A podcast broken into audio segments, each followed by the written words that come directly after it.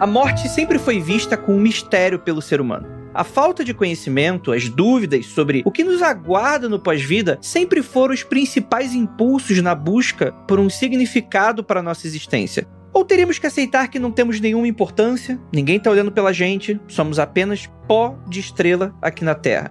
A necessidade de nos sentirmos parte de algo fez com que desde os primórdios seja festejado o nascimento e também a morte criando rituais de preparação de passagem para o além-vida. Mas afinal de contas, quais são os rituais que nós conhecemos, os mais famosos? Como nós tratamos as pessoas que se foram? É isso que você vai descobrir aqui nesse Mundo Freak Confidencial e a gente vai falar muito mais sobre isso logo depois dos recadinhos e a gente já volta. Não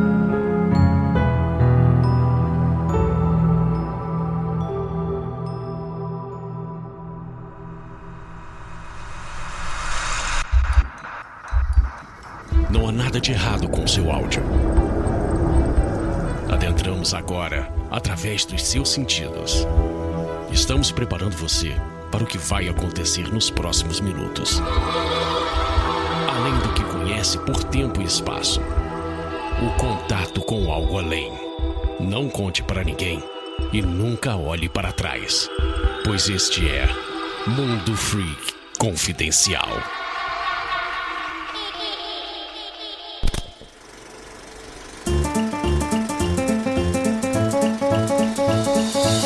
E chegamos aqui agora na área de recadinhos do Mundo Free Confidencial. Primeiramente, um grande muito obrigado a você que está aqui escutando com a gente, querido, querida, querida, que está conosco em mais um episódio. Que esse, ó, ficou maravilhoso. Tentamos fazer de uma maneira extremamente respeitosa, informativa e, claro, desabafando um pouco, né, das nossas ansiedades nesse momento tão complicado que não apenas o Brasil, mas o mundo também vive, né? Então eu prometo que vai ser bem rapidinho porque farei você aproveitar esse episódio o mais cedo possível. Primeiramente, avisar que esse podcast é exclusivo da Spotify. Olha aí. Então, Baixa aí o seu aplicativo no seu celular, baixa no seu computador. No site do Spotify você também pode escutar. Totalmente, completamente gratuito. Você só precisa entrar no nosso perfil e seguir o nosso trabalho. E apenas isso. Beleza, gente? Vamos aqui para nossos recadinhos e quarentena. Bem, vamos falar aqui do Esquitine Art. Olha aí, cara, que trabalho incrível que você tem. O Esquitine é um estúdio focado em ilustração, design e projetos originais. Ele é um artista, né, de aqui de Campinas, São Paulo, que utiliza diferentes elementos para dar vida aos seus trabalhos e histórias, que vão desde ilustrações vibrantes e cativantes a músicas instrumentais malucas, às vezes até combinando uma coisa com a outra. É o Alexandre que representa através de ilustrações da escrita e da música diferentes maneiras de contar o incrível. Ele é autor da Masmorra, uma cidade extraordinária, livro ilustrado que conta justamente com histórias de cidadãos, de cidadãos, cidadãos, olha aí, ó, mais peculiares que lá habitam, onde conexões e coincidências poderão entrelaçá-los. Ele também tem algumas outras obras, então assim, eu vou deixar aqui tanto o site dele quanto o Instagram para você dar uma olhada aí nas histórias e na, na sua arte, que tá, ó, tá muito bacana, né? Se você quiser contratá-lo, ele tem um estilo muito próprio e muito interessante, com cores muito vibrantes, né? Quem sabe aí ele pode ser responsável pela capa do seu livro, pelo seu projeto em quadrinhos, por, um, por uma fan art. Você entra em contato com ele e eu tenho certeza que você vai adorar o trabalho que o cara manda bem demais, né? Lembrando a todos que você também pode seguir a gente agora nas nossas redes sociais. Então você vai lá pro arroba underline freak no Twitter e no arroba mundo freak tudo junto no Instagram. E é isso, gente. Bora pro episódio. E é aquilo, né? Vamos para essa procissão das almas que já vai começar. Longos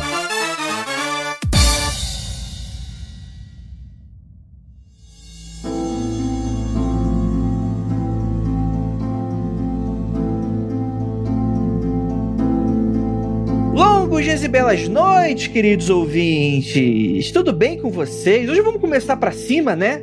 Porque a gente muitas vezes tá, vai falar sobre um assunto que, obviamente, é, ele é muito comovente, né? Mas, afinal de contas, falar sobre a morte é também falar sobre a celebração da vida, por que não, né? Antes da gente começar, eu sou Andrei Fernandes, eu sou o host desse programa, esse âncora, cheio de pessoas incríveis que vão gravar aqui com a gente hoje. Por que, que é âncora? Porque eu vou afundar todo mundo, todo papo, enquanto que pessoas maravilhosas vão exaltar o papo maravilhoso. Mas antes de qualquer coisa, antes de qualquer. Você aí, tá com garfo na mão, você que tá fazendo avião feijãozinho aí, ó. Ê, tá comendo estrogonofe bacana. Gente, vai ser um podcast que a gente vai tratar muito sobre temas sensíveis, né? Podem ter algumas descrições, podem ser talvez até um pouco chocantes para pessoas mais sensíveis. Então eu vou pedir e deixar um aviso para vocês que, enfim, né? Vocês estão escutando um podcast, um episódio sobre rituais fúnebres. Então é isso que vocês vão receber, gente. Vocês estão esperando qualquer outra coisa, não vai ter aqui, muito provavelmente. E para me ajudar, temos aqui ela, nossa queridíssima Juliana Ponzi. Olá, gente. Ó, já vou avisar uma coisa publicamente aqui. O meu ritual fúnebre não vai ser o esperado aqui, o que o brasileiro acha normal. E já vou avisando que todos os meus amigos estão envolvidos neles, você se preparem. Eita, rapaz. É, não, não precisa fazer muita coisa, não, mas eu quero vocês presentes. Quem tiver ainda aqui desse lado, quero vocês presentes. Vão tomar parte ativa nesse, nesse processo. Pode ficar presente do outro lado também? Por favor, para me receber, né?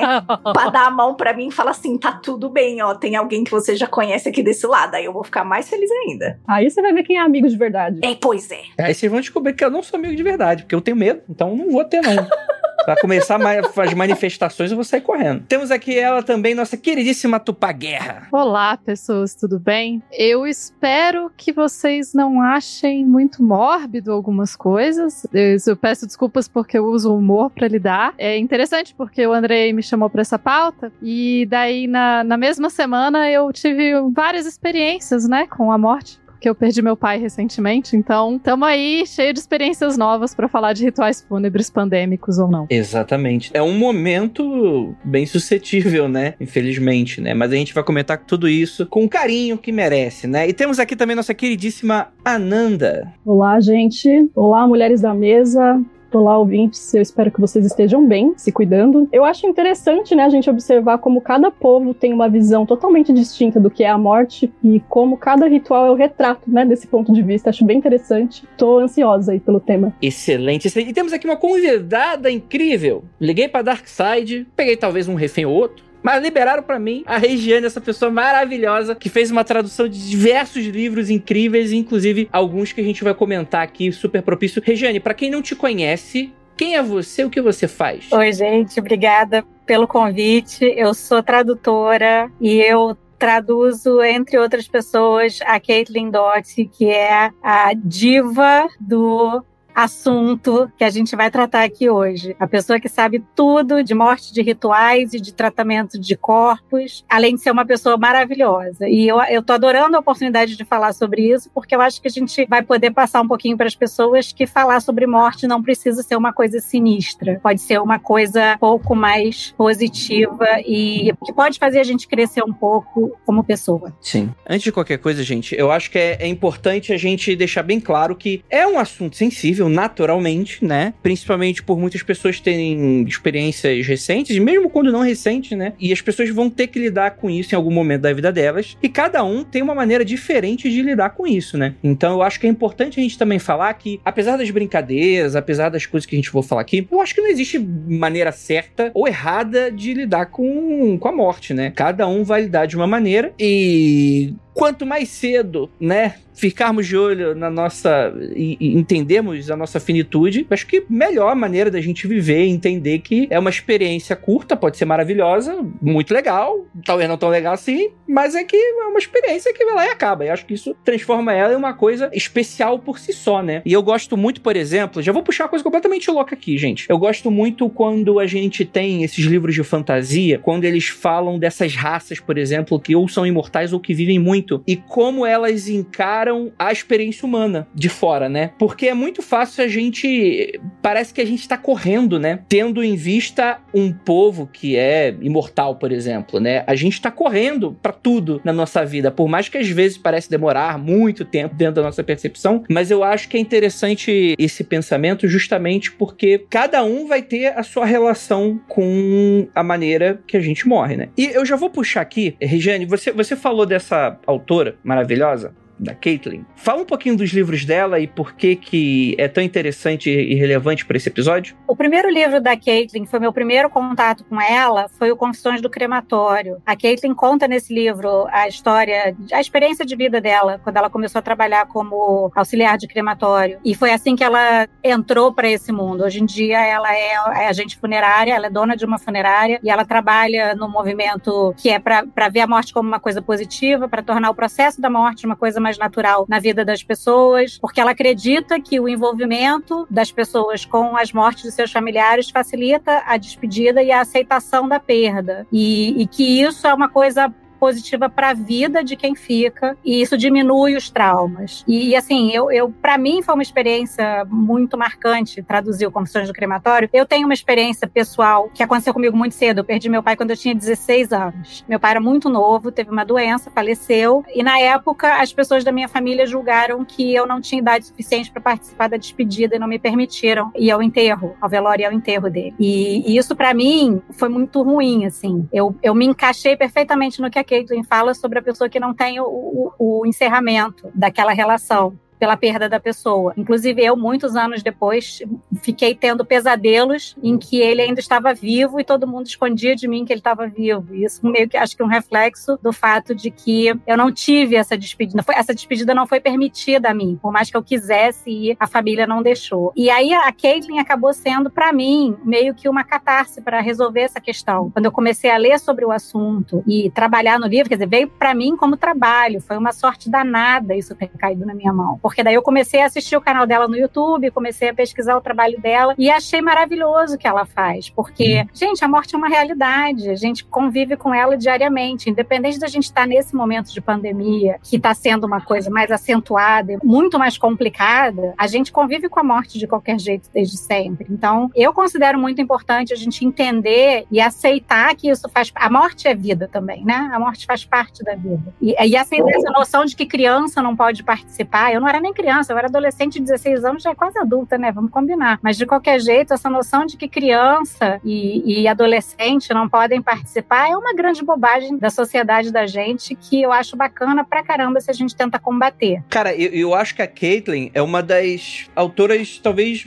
mais importantes contemporâneas, eu acho, assim, né? Porque ela até milita, né, por essa causa que é muito importante pra gente se entender também, né? Então, assim, publicado pela Dark Side, né? Já tem outros livros publicados da autora também, né? Então fica aqui a recomendação. Não é um podcast patrocinado, mas fica aqui a recomendação com certeza, porque vai ser algo que também vai dar, vai ser muito relevante pro nosso papo, né? E são livros, assim, excelentes e que tratam do assunto de uma forma leve, tanto quanto pode ser leve. E, hum, assim, eu, eu não, não considero livros pesados demais. Eu acho que são é, uma boa porta para lidar com o assunto, assim. Total, né? E é interessante porque quando a gente encara isso, né? A morte é talvez uma das primeiras formas que a gente interpretou, se assustou e falou: ei, nós nos tornamos seres conscientes e cientes também, tem muito consciente por aí, e que a gente percebeu que as pessoas do nada morriam e não voltavam mais, né? Então eu acho interessante porque é muito comum diversas culturas né, que tenham rituais bastante específicos sobre a maneira como tratar esses mortos. Não apenas isso colide com a visão do mundo daquele povo, obviamente, né? Então, se existe um sagrado, né, se existe um motivo para estar aqui, tem que haver um motivo para não estar mais em algum momento. Mas é um dos entendimentos mais antigos aí da humanidade, né? Nas sociedades primitivas, a noção de indivíduo estava ligada ao papel que a pessoa, inclusive, desempenhava dentro da comunidade. Então, isso é interessante porque muitas vezes você vai ter aquela figura de líder espiritual, de guerreiro, de líder líder e por aí vai. E muitas vezes isso também se modificava ao aspecto, né? Hoje em dia, meio que acho que todo mundo é igual.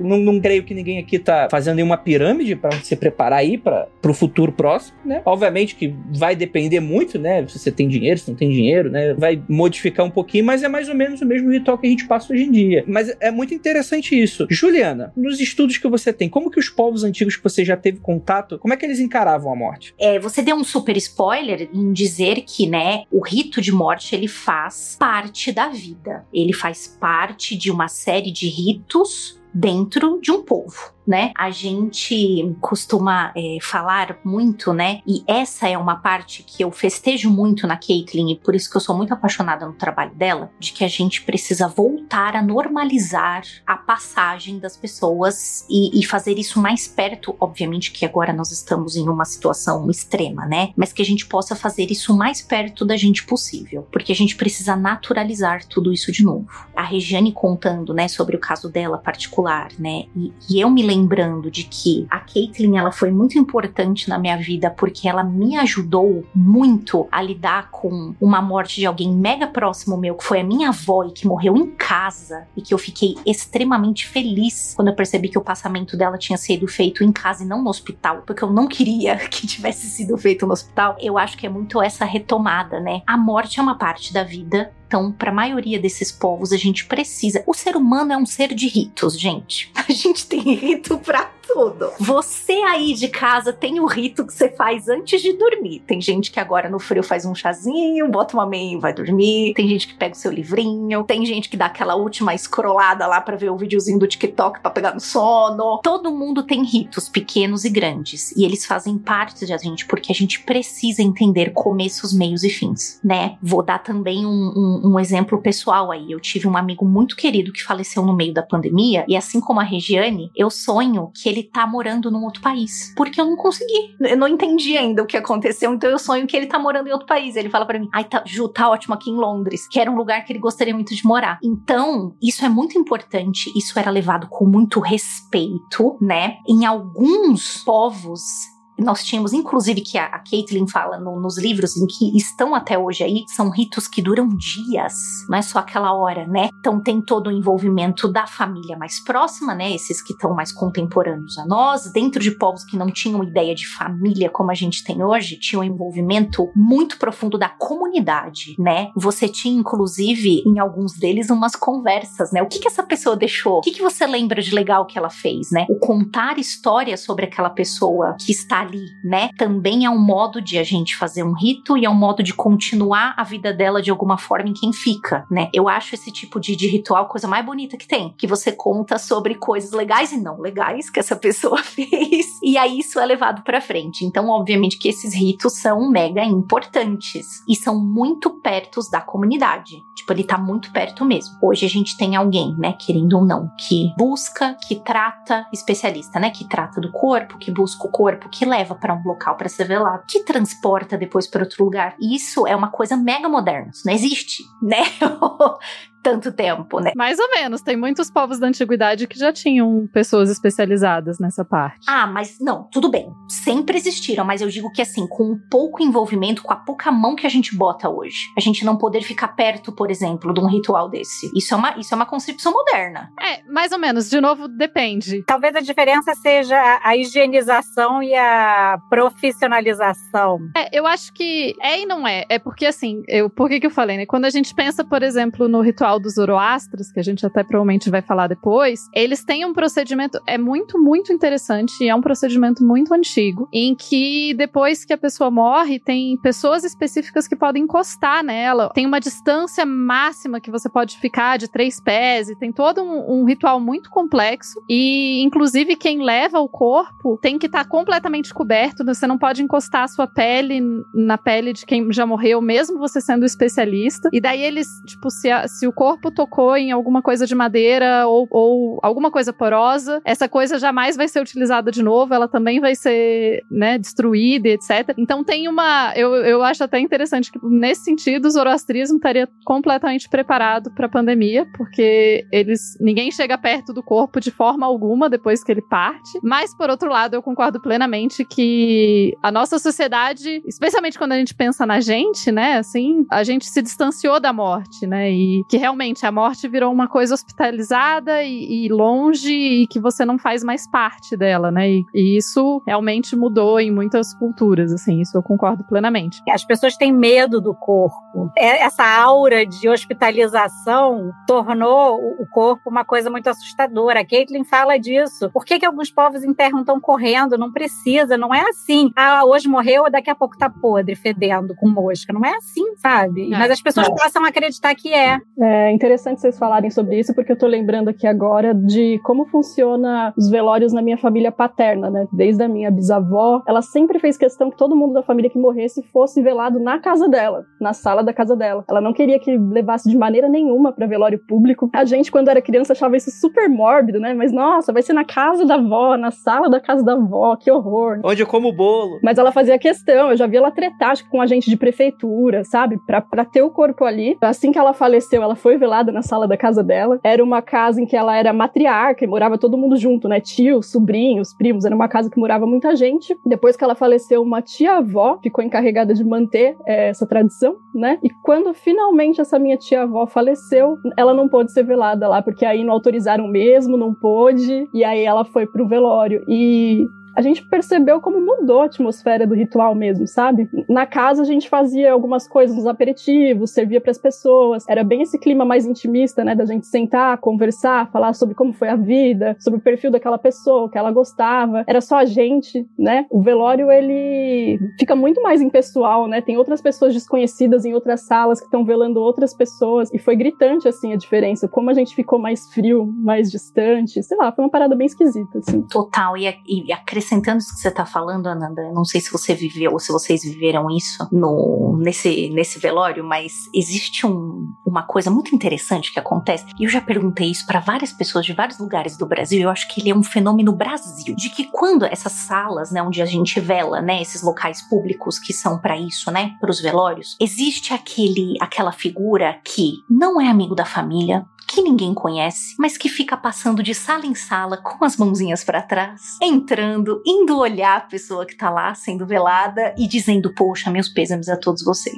E eu achava sempre, olha que louco, né? Quando eu era pequena, eu perguntei para minha mãe se essas pessoas eram contratadas para dizer palavras bonitas para porque, né? Quem é essa pessoa que eu não conheço, que não é da minha família, que eu nunca vi, que tá vindo dar, né? Poxa, minhas condolências tal. E a minha mãe falou: não, acho que é uma pessoa que mora aqui. Ou que tá em um outro, está velando um outro corpo, né? Isso é uma coisa muito Brasil e eu acho muito particular, né? Da pessoa vir e prestar o seu respeito e, e falar com as pessoas, mesmo não conhecendo, né? Ou tá velando o corpo do lado, ou tá passando e vai lá prestar os respeitos. Isso é uma coisa muito brasileira, né? Queria contar uma experiência que eu tive de infância também, que tem tem tudo a ver com essa história. Eu, eu sou carioca, né? Sempre morei no Rio, mas quando eu passei três anos da minha, da minha infância morando em Ladário, no interior do Mato Grosso do Sul. É longe pra caramba. E na época era mais ainda porque tem muito tempo isso, né? E aí eu Fui morar lá, uma garota do Rio, acostumada com a cidade grande, estava na escola. Um dia, eu acho que eu tinha uns oito anos. E aí, de repente, escola pequena, pouca gente, de repente juntou todo mundo. Tinha morrido o irmão de uma menina da sala. E aí teve o passeio da escola pro velório do garoto em casa.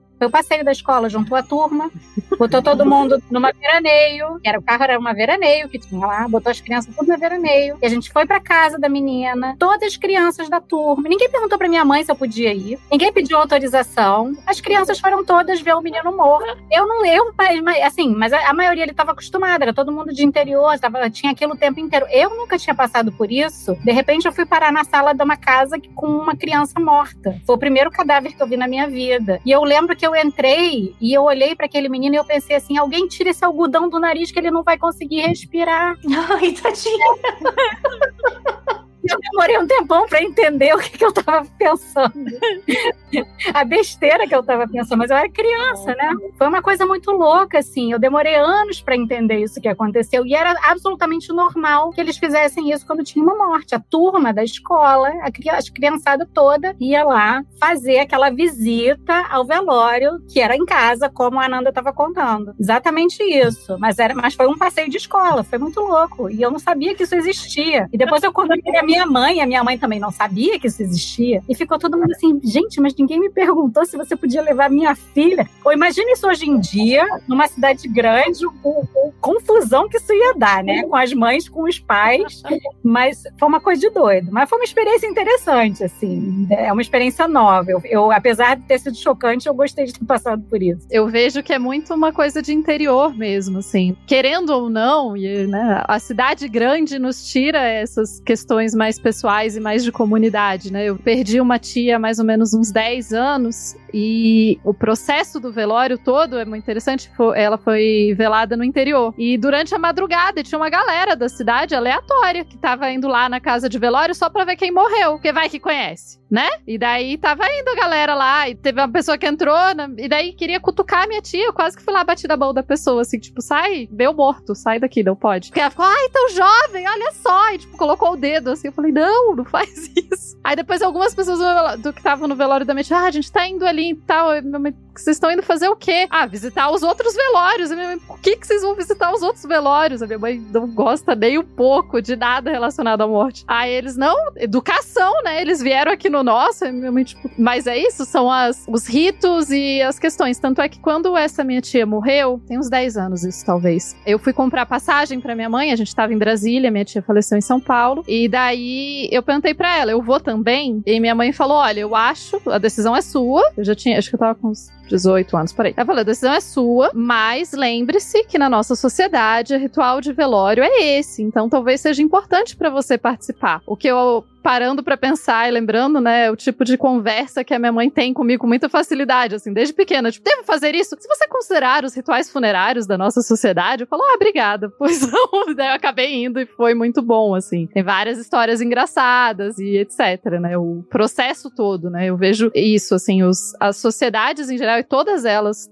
tem formas muito diferentes e acho que é muito fácil pra gente colocar com a nossa visão achar curioso ou bizarro entre aspas, né, a forma de velar do outro e a forma de se despedir de cada um faz sentido completamente dentro da sua cultura. E acho que faz parte desse processo de reconhecimento, como vocês estavam falando, né? De lembrar que a pessoa foi, de, de gente, esse sonho, etc. Nos últimos meses, né? Eu falei, além do meu pai, eu perdi também três tios. A morte, ela resolveu chegar bem próxima nos últimos tempos. Eu sei que para muita gente, nesse momento, isso é uma experiência similar. E quando meu, o, o primeiro dos meus tios faleceu, a minha mãe ligou, os três eram irmãos da minha mãe. Ela ligou pro outro e falou: fique bem e lembre de não morrer agora, porque é muito chato morrer na pandemia. A gente não pode nem se encontrar para fofocar e falar mal de quem morreu. E nem falar bem, enfim, não pode fazer esse processo, né? E eu acho que isso é uma das questões, assim, né? Que a nossa sociedade tá reaprendendo e recriando formas de, de luto e de velório e de rituais fúnebres que não são necessariamente presenciais e que dizem que a gente entrou na,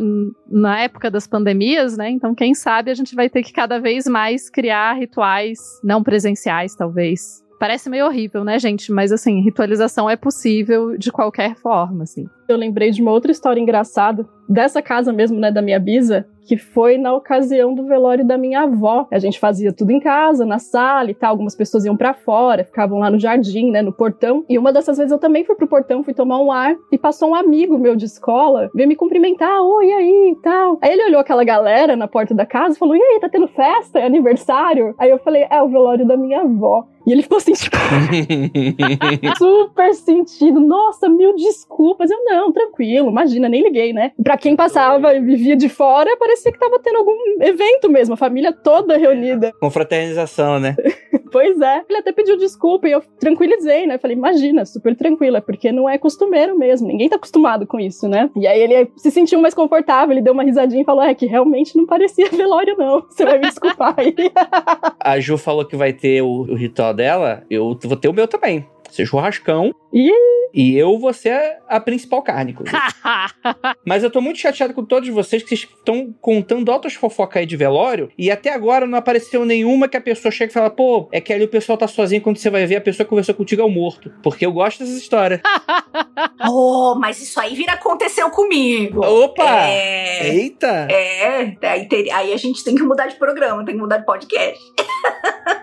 Você falou que no seu ritual você vai ser a carne do churrasco. A Caitlyn não recomenda, não. No terceiro livro dela, ela fala por que, que não é uma boa ideia comer carne humana. Ah, não? Por quê? Não. Ela fala que não é, não é nutritiva, não, não, não é uma boa ideia. a digestão não funciona direito. Mas, é, Regiane, a gente ingere tanta coisa que não é nutritiva que eu não sei, né? Tem uma explicação melhorzinha aqui, mas eu não tô lembrando agora, que eu falei que eu esqueço as coisas, né? Essa parte eu não li. Mas, Andrei, se você quiser ser comido por animais, a Caitlyn tava procurando. Ela, inclusive, um dos últimos vídeos que saiu dela fala sobre isso, assim, né? Tem um cara que produz, ele mistura cinzas em blocos de sementes e outras coisas e coloca na floresta para os animais comerem, assim. Então, existe essa possibilidade. Existe também é, um ritual, eu acho que é um ritual Yanomami.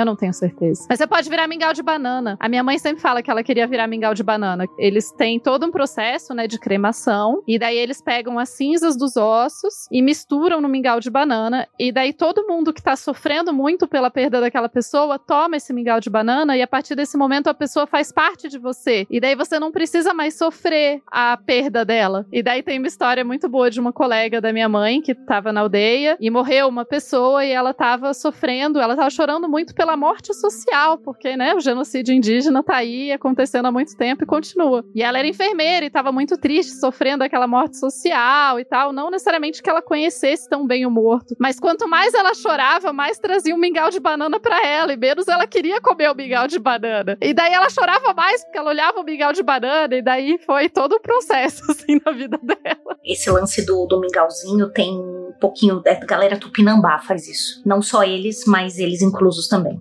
É, é algo interessante, né? Bacana o conceito, né? Então, né?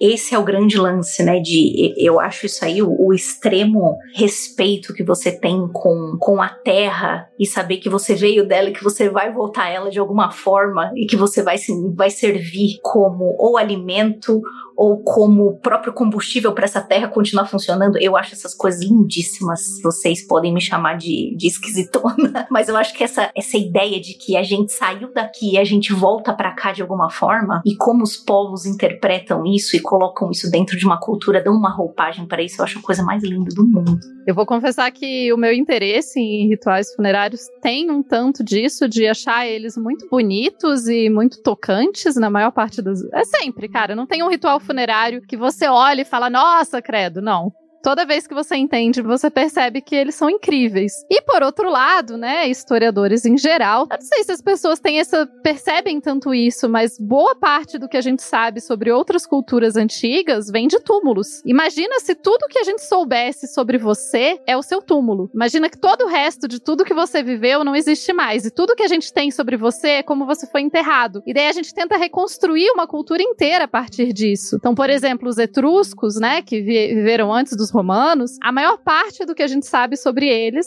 vem do que a gente encontrou dentro dos túmulos deles. E isso é uma constante para muitas culturas. Inclusive, há pouco tempo foi encontrado na Espanha um túmulo de uma mulher com uma tiara de prata nova e não sei o quê. E é isso. E daí, a partir daí, a gente tenta entender todo o contexto cultural. Então, historiadores em geral conhecem muitos túmulos, entendem muito de túmulos, e inclusive é toda uma questão para se pensar, porque, né, os europeus aí, por muito tempo, andaram pelo mundo roubando o túmulo dos outros e colocando em museu os corpos, né? Então, até que ponto a gente tem o direito de sair roubando os corpos dos outros e colocando em museus? A gente ficaria muito desconfortável se fizesse isso com os nossos mortos, né? Então, tudo isso é um debate para se pensar e para se considerar e lembrar, assim. Então, acho que historiadores e a morte, a gente tá sempre meio próximo. Imagine você. Olha, fico pensando lá na vida do outro lado, né? Você que acredita aí na vida do outro lado, né? A sua cultura tratar a sua morte, o seu corpo com todo respeito no mundo para anos depois vir o brasileiro pegar sua múmia e abrir que nem Kinder Ovo, que nem fazer aqui no Brasil. Vamos brincar de abrir múmia? Vamos. Vamos ver o que, que tem dentro da múmia? Vamos. Gente, eu acho isso o cúmulo. O cúmulo. A gente foi muito desrespeitoso com muita gente, né? Lembrei agora desse lance das múmias aqui no Brasil. Não só no Brasil, né? Exato, mas esse lance de vamos brincar, vamos abrir pra ver o que tem, mas não num sentido de pesquisa, mas como foi feito aqui muito na, na- e por isso que eu uso esse termo horroroso Kinder Ovo, né? Mas era as festas vitorianas, né? Não só no Brasil, na Inglaterra era famosíssimo. Pois é! Meu Deus, eu fico pensando que desgraceira, né? Mas enfim. Eu achei aqui a informação da carne que eu, que eu tinha falado. Enquanto você estava falando aqui, eu olhei rapidinho. Tem duas coisas. Uma é isso, é que a carne humana ela não é nutritiva, caloricamente falando, ela não alimenta bem, mas o principal é que a carne que a gente come, a gente abate para comer. Você não espera o bicho morrer para depois comer a carne. Então você não vai fazer a mesma coisa com o ser humano. E aí, se o ser humano morreu por algum motivo, você tem, ainda tem o risco de contrair doença, você não sabe como é que a pessoa morreu, o que, que ela tinha e etc. Então, existe aí um risco para a saúde de comer a carne humana. Entendi, entendi. Ela fala sobre isso. Fala algumas outras coisas, mas isso é o principal. Eu vou só chamar a desafeta, então, pra esse, nessa comemoração aí. Aí vai dar bom.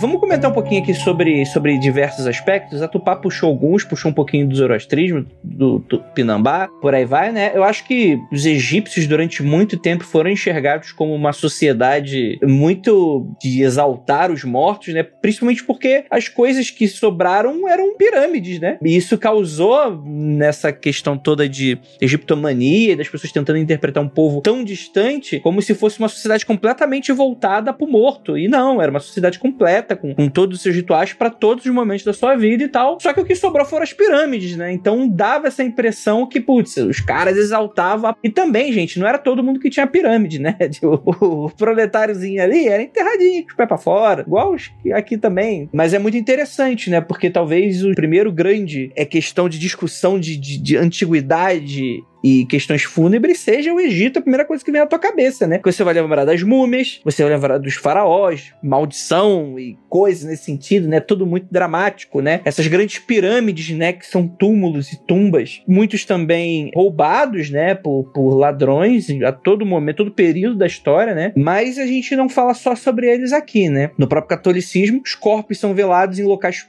próprios e públicos construídos junto a um cemitério que recebe o nome de velório, como a gente estava falando, né? Não costuma demonstrar, não, mas tem aquelas outras curiosidades, né? Missa de sétimo dia, por exemplo, né? Que tem... É, gente, a nossa criação no Brasil é católica, então muito do que eu sei é muito da coisa do senso comum, por exemplo, e eu posso ter interpretado também muito errado, né? Mas tem aqueles lances que dizem que a, a sua alma, o espírito, não sei, a católica eu acho que não acredita em espírito, né? Mas meio que tua alma fica sete dias, ela tá presente ainda depois que ela vai pro, pro céu, ou seja lá pra onde que ela for, né? Que é a missa de sétimo dia. Ou eu tô falando alguma bobagem. Vocês conhecem isso? É, você tem primeiro a questão da missa, pode ter uma missa de corpo presente, né? Que acontece em alguns casos. Aí depois você tem a missa de sétimo dia e depois você tem a missa de um mês. Eu tô agora manjando de várias missas, porque várias missas online na minha vida. Mas é, é isso, assim, né? No, o catolicismo não acredita nessa ideia de um espírito que fica necessariamente. É uma área meio, meio complexa ali no meio, assim. Mas, de qualquer forma, tem essas, essas durações, assim, né? E é interessante que o sete, como uma, um número, se repete em outras culturas. Essa ideia dos sete dias, eu imagino que em algum outro momento, esses sete primeiros dias, a família ficava mais recolhida, ficava mais só pensando nessa questão do processo da morte, né? E de processar essa morte. E hoje em dia, na nossa sociedade, já, né? O mundo moderno não, não permite mais que a gente dedique sete dias a ficar mais quieto e tal, mas isso ainda se ainda passa em outras culturas. Então, a, a, acho que é o tipo de coisa que não é uma explicação simples assim. Mas não foi criada na Igreja Católica, entendo mais de antiguidade do cristianismo do que de agora.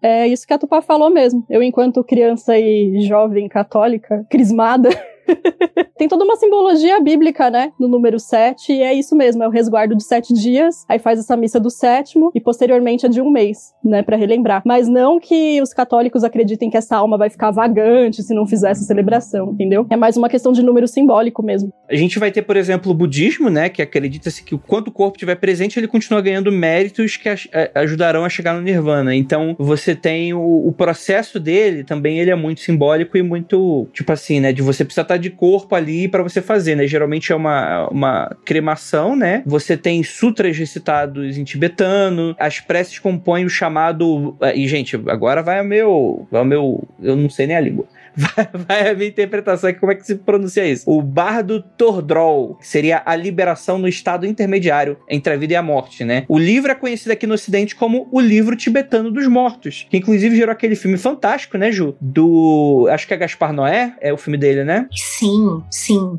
Que ele é, ele retrata e é um filme assim, para quem assiste ele pela primeira vez, é um filme bem incômodo porque ele usa muito do movimento da câmera superior, né? Não como a gente tá acostumado. Então, a maioria do filme você vê o filme acontecendo de cima, né? As cenas acontecendo de cima. E sim, esse é, ele em inglês se chama Enter the Void. Em, em português, deixa eu procurar aqui. Viagem alucinante, é uma coisa meio sessão da tarde. Ele confunde um pouco você é, no, no título em português. Mas é sim do Gaspar Noé. Ele é o que as pessoas meio que chamam de drama fantástico. Eu não sei muito bem essas, essas pequenas avaliações ou tudo mais. Mas assim, acontece uma coisa lá que eu não vou dar spoiler, mas é logo no começo do filme ele falece, ele morre. E aí toda a história do filme, que é um filme longo e, portanto, incômodo também, porque vai mostrar, né, essa, essa passagem. Então, conforme ele vai morrendo, o espírito dele começa a fazer, né? Ele começa começa a, a, ele se recusa a ir embora porque ele tem uma proteção muito grande para com a irmã e aí ele começa a passar por esse estágios da morte, né, que o livro tibetano dos mortos tem,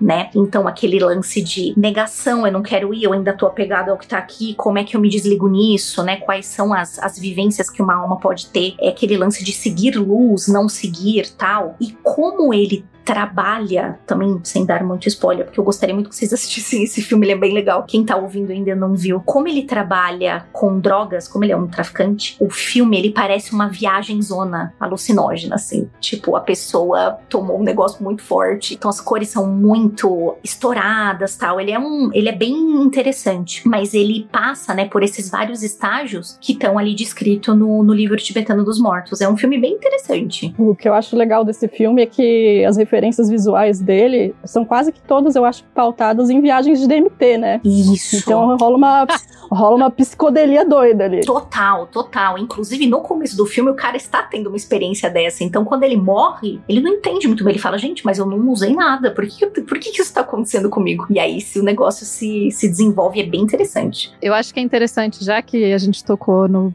ponto do Tibete, existe uma tradição no Tibete dos enterros no céu, ou né, os sky burials, enfim, que é essa questão de você colocar o corpo, e daí vamos pensar que esse corpo, já num entendimento que o corpo é só o corpo, né? E, então, depois de todo o processo e todas as questões do corpo presente, o corpo vai ser dispensado e daí é colocado normalmente no alto de uma montanha para ser comido pelos abutres mesmo, né? Pelos, pelos pássaros, enfim. É, então, essa ideia não é exclusiva dos tibetanos. Uma das teorias de por que, que essa prática se desenvolve no Tibete tem a ver também com o fato de ser uma região muito montanhosa, com muita pedra, então é muito difícil cavar para enterrar alguém. Também tem pouca madeira, muito difícil queimar alguém. Então, essa forma é uma forma mais é, higiênica, né? Assim, de porque o corpo ele é consumido rapidamente, não é uma coisa que demora dias e tal. No mundo de hoje tem uma polêmica grande, inclusive tem um, tem um videozinho, se vocês colocarem, feito pela National Geographic sobre turismo para ir ver esses, esses enterros e os tibetanos consideram isso, com, acho com toda razão, muito não, uma questão horrível, né? Você não vai, a gente não faz turismo para entrar nos rituais fúnebres de outros povos, não, não, não se deve fazer isso, assim. Mas então, né? Demais. Nossa, imagina, você tá lá o processo e todo, e daí tem uma pessoa tirando foto. Não faz sentido. É possível encontrar fotos de, desse, desse ritual, mas enfim, né? Não é importante. E uh, os Zoroastras têm uma questão parecida também, né? Nessa ideia de colocar o corpo, o corpo também ser consumido pelos animais. Só que no caso dos Zoroastras tem uma outra lógica, que é a ideia de que para no zoroastrismo, especialmente isso era uma prática especialmente na antiguidade, hoje ela não existe mais tanto. Existe em alguns lugares, mas é bem rara, porque ela é muito difícil de, de praticar. Mas no zoroastrismo, os elementos são sagrados. Então você, por exemplo, não pode enterrar uma pessoa, porque quando você enterra a pessoa, você está contaminando a terra. Então não pode enterrar. Você não pode queimar uma pessoa. Quando você queima a pessoa, você está contaminando o fogo. Não pode jogar na água, que você vai contaminar a água. Ou seja, contaminar tudo, não pode contaminar as coisas. Aí se joga para cima e Deus pega, né? Só se for. O que, que vão fazer aí depois disso? É quase isso. Então eles têm essa, umas torres, que a tradução seria Torre do Silêncio, que é uma estrutura construída. Normalmente a comunidade era o que a comunidade mais gasta para construir essa estrutura. Ela é uma estrutura construída com pedra e o máximo de isolamento possível do solo, então para que nada desses corpos chegue no solo. Em áreas de, a gente está falando da, os Zoroastras, eles habitavam no passado, né, especialmente o Irã. Então em áreas mais desérticas, no alto de montanhas, eles construíam essas estruturas, essas torres redondas e depois de um processo muito longo, e como eu falei, que ninguém chegava perto do corpo, ninguém encosta, depois que ele é lavado, tem as pessoas específicas. Para vocês terem noção, nem as pessoas específicas que cuidam do corpo, quando eles vão colocar o corpo nessa torre para o corpo ser consumido, se tira a roupa da pessoa, porque não é para colocar a pessoa com roupa, né? Afinal, a roupa vai atrapalhar o processo. E daí eles têm estruturas de metal para tirar a roupa, porque nem eles podem encostar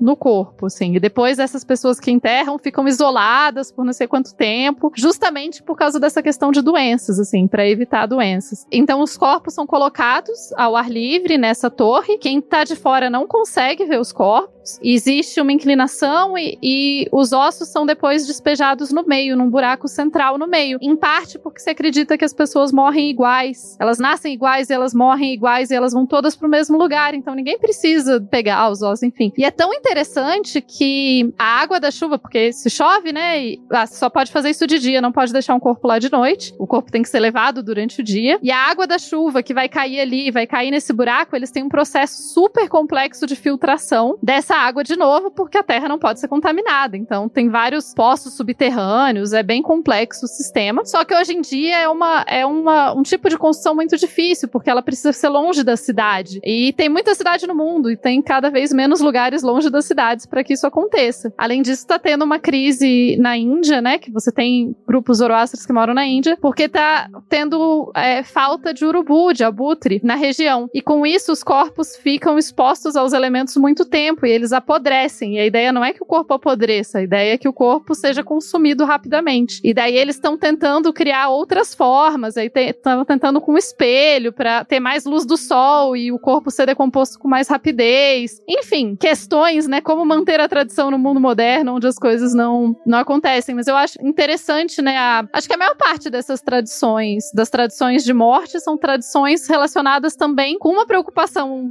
do ambiente que se está e com uma preocupação preocupação de higiene, né? Eu acho que a gente tende muitas vezes a achar que em outros tempos e outros povos fazem coisas que não se preocupam tanto com isso, né? E eu achei muito legal lendo mais sobre como, por exemplo, né? Assim, para os Zoroastras também é o, o, o, seu último ato de, de compartilhar, porque você vai compartilhar seu próprio corpo e alimentar outros animais. Então isso também é muito legal, assim. Me lembrou um pouco também um que é bastante polêmico hoje, principalmente quando a gente está falando sobre esse rolê de como a gente colocar os tempos modernos junto com esses rolês mais tradicionais, né? Que é no hinduísmo, né? Principalmente na Índia, que a gente tem uma cidade, praticamente uma cidade que ela é focada nisso, que é Varanasi, eu acho que é assim que se fala, e que é onde que você vai lá para fazer o todos esses ritos, e que acaba também sendo onde que as pessoas são levadas para o Rio Ganges, né? Que inclusive é algo muito comum na internet, é muito comum você encontrar comentários sobre, né? A pessoa fala, ah, que antigênico, que horrível e tal. É claro que a Índia tem uma situação de superpopulação também, né? Existe essa questão também de classe dentro da Índia, né? Em que o ideal é você comprar uma madeirinha bonitinha, você tem todo um processo e tal, e quanto menos dinheiro você tem, esse processo vai ficando cada vez mais custoso e cada vez mais incompleto, até no ponto ponto que, tipo assim, quando você realmente não tem muita coisa, o corpo é jogado literalmente no rio, né? Quando em outra ocasião você teria um processo que ele é um pouco mais cuidadoso nesse cenário, né? E eles acreditam nisso porque, quer dizer, eles acreditam nisso. Para eles é isso, né? Principalmente porque o rio Ganges, para ele, é a personificação da deusa Ganja. Ganja é esquisito, Ganga. Acho que é Ganga que se pronuncia 2G. É a personificação dessa deusa. E banhar-se nas águas dá a possibilidade deles limparem os pecados e facilita meio que a libertação da alma dos ciclos de reencarnação, né? Então é isso é interessante porque é também um pouco diferente da reencarnação que a gente está acostumado aqui, por causa da cultura mais espírita e tal. O rolê de reencarnação e karma é um pouquinho diferente lá do outro lado, né? E isso acontece porque Brahma, o deus da criação, envia Ganga para dar vida ao povo que sofre com a falta de água, porém ela é tão forte que poderia destruir a humanidade, né? Então você tem toda essa questão mitológica envolvida, religiosa e espiritual, e me lembrou bastante, porque às vezes outra acontece comentários e tal, né? Por causa do rio Ganges. E aí Shiva, o deus da destruição e renovação, se compadece da humanidade e permite que Ganga desça por meio de seu longo cabelo para chegar com suavidade ao povo que é o rio, né? Então você tem todo esse processo que é muito interessante aí, né? É, Shiva que também é aquela imagem, né, fúnebre super doida também, né? Para quem olha de, de início assim, né? A gente que tem toda essa, essa cultura mais cristã, olha, pensa até que é alguma coisa demoníaca, porque tem toda aquela imagem super impactante, mas é uma deusa super importante no ponto de em todos os pontos de vistas, né? Porque você encara também o fator da destruição como parte também de um processo cíclico, né? E de que alguém precisa fazer, né? Então você não morrer é errado, você não destruir as coisas é errado. É importante destruir para reconstruir em cima, né? Eu acho isso muito, muito, muito interessante, né?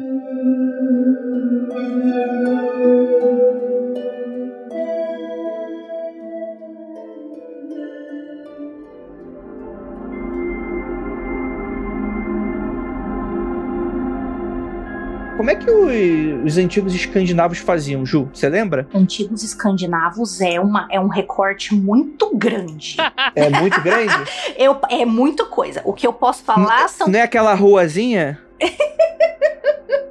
Eu posso falar para você de um período, né, que a galera chama de período viking, que também há controvérsias, né, de qual século, porque é um período grande, né? Mas aí eu, aí eu posso falar, tá? Inclusive posso falar coisas que são retratadas de forma errada em filme, em livro, e que talvez pessoas fiquem meio chateadinhas. Fala, poxa, Ju, não era desse jeito? Então, exatamente daquele jeito, não, tá? E aí eu tô baseando o que eu tô falando para vocês em um pesquisador aqui que escreve sobre isso em português, né, que é o professor Dr. Johnny Langer. Ele é especializado no estudo desse recorte, tá? Ele é, ele é inclusive reconhecido em Suécia, é, Noruega, Dinamarca. Ele é sempre chamado para falar sobre isso, porque o estudo dele e da esposa dele, a Luciana, são é, muito focados nisso em português. Então, se você tem vontade de ler sobre vikings e, e informações corretas, né, de muito estudo tal, vá ler esse, esse professor. Bom, Obviamente que existe diferenças, né? Vocês já falaram aí sobre diferenças de quem é quem dentro de um grupo social. Você tem a pessoa que trata, né, da entre aspas magia ou cultos ou orações. Você tem o, o cara que sai, né, para conquistar outras partes. Você tem a pessoa que fica lá plantando e cuidando dos animais, né? Porque ninguém sobrevive só explorando, né, gente? Não é? Não imagina que o, os caras eram 100% vamos entrar no Dracar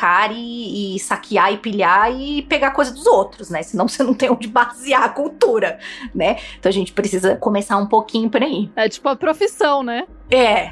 Cada um tem a sua, né? Então, nós temos, a gente, uma, uma sociedade, para ela existir e, e estar lá por muitos anos, ela precisa ter uma base, ela precisa ficar lá, né? Mas enfim.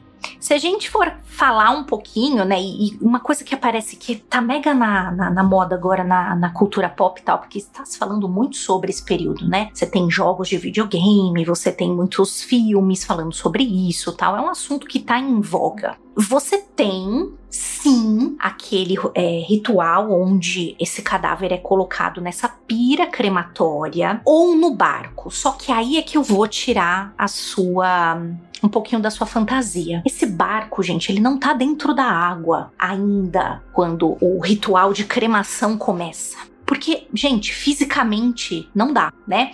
Esse lance muito bonito, muito poético de você empurrar um barco na água, dar um tempo para esse barco ser levadinho e alguém mirar uma flecha e essa flecha ser passiva de acender essa pira e fazer esse corpo queimar por inteiro, fisicamente não dá, tá bom? Aí eu estou usando também dados de meu marido que é físico. tá? Então, assim, né? Recentemente eu vi o vídeo da Kate falando sobre isso e ela fala, né? Ela fala, então, gente, vocês tentar fazer isso e depois vai voltar. Tipo, vai ser ótimo, né? Vai ter o, o, procedimento e logo depois vai ter, tipo, um braço meio queimado, um outro pedaço na praia, porque é assim que a, a maré funciona, né? Não vai queimar e vai voltar tudo. Aqui Exatamente. ela fala desse livro, ela também fala disso, no Verdade do Além Túmulo. Exatamente, né? Então, assim, você tem que tomar cuidado, porque, inclusive, ela fala que a Caitlyn ela luta para que as pessoas consigam também escolher os seus ritos, né? Que seja possível, né? Dentro, ela, ela está nos Estados Unidos, que seja possível você também escolher. E, e saiu, inclusive, aí há um tempo que em alguns estados já é possível, por lei, nos Estados Unidos, você ter este funeral viking. Mas vamos voltar lá pro que, que é esse funeral viking. Sim, é construída uma pira crematória. Gente, vocês têm que pensar que essa pira crematória ela precisa ser alimentada muitas vezes. Não é só você, ah, não, a gente bota bastante madeirinha aqui, bastante gordura e isso aqui vai queimar de uma vez. Não, isso é feito por muitas horas e pessoas cuidam para que isso continue queimando, justamente para não aparecer o pedacinho do braço ali no, no, no, no cantinho do rio, né? Você tá lá pegando aguinha, está trabalhando ali, a criançada tá brincando ali, de repente faz um dedinho passando, né? Não queremos isso. Então, isso precisa ser alimentado e isso precisa acontecer em terra ainda. Isso não significa que esses restos possam ser colocados num dracar. Óbvio, você pode colocar isso, mas a maioria, a maior parte do rito, né, da cremação, ele acontece ainda em terra. E aí o que que acontece, né? Você coloca a pessoa ali e aí ela tem toda uma roupa para esse, então, diferentemente, né, é, de outras culturas, é feita uma roupinha especial para isso e tem lá as coisas que essa pessoa mais gostava em vida. Pode ser o quê? Se foi um guerreiro, tá lá o seu escudo, tá lá a sua espada, tá lá a sua arma. Se foi alguém que colocava, né, que, que tinha joias, que usava joias, que dava muito valor a alguns pertences, colocava-se junto lá, tá? E também, dependendo do nível social da pessoa que estava sendo cremada ali, algumas pessoas iam juntas. Só que, pessoas vivas, tá? Só que essas pessoas eram voluntárias até onde a gente sabe se esse voluntariado era oh, 100% tô afim ou 100% fui drogada, fui levada um pouco à força ou eu fui.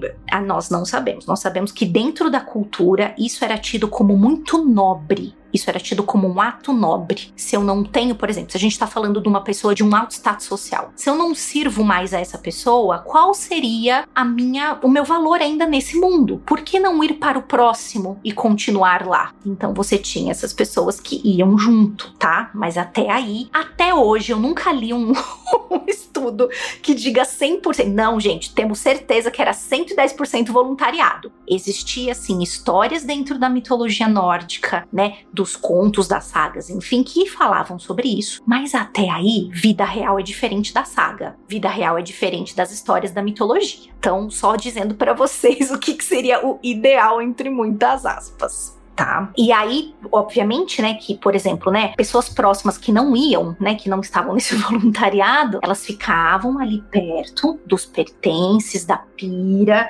e ajudavam a alimentar e tudo mais. E a pessoa que se colocava como voluntária, em uma certa hora, entrava ali, era queimado junto. Tinha-se, né, consumia-se o corpo e a partir daí, quando o corpo já tivesse bastante consumido, aí é que você tem a ideia do vamos colocar esse barco agora na água ou vamos pegar esses restos e colocar na água e fazer esse funeral no barco, tá? Porque senão não dá fisicamente não dá. Obviamente que o ritual, né, vocês pensam, né, gente, qual que é a ideia mais difundida aí publicamente, né? É que a gente mais sabe. Ah, um guerreiro valoroso, né, que morre em batalha, ele vai para onde? Pro Valhalla, né? E ele encontra, ele vai fazer parte de um exército, do exército de Odin, às vezes do exército de Freya, dependendo, né?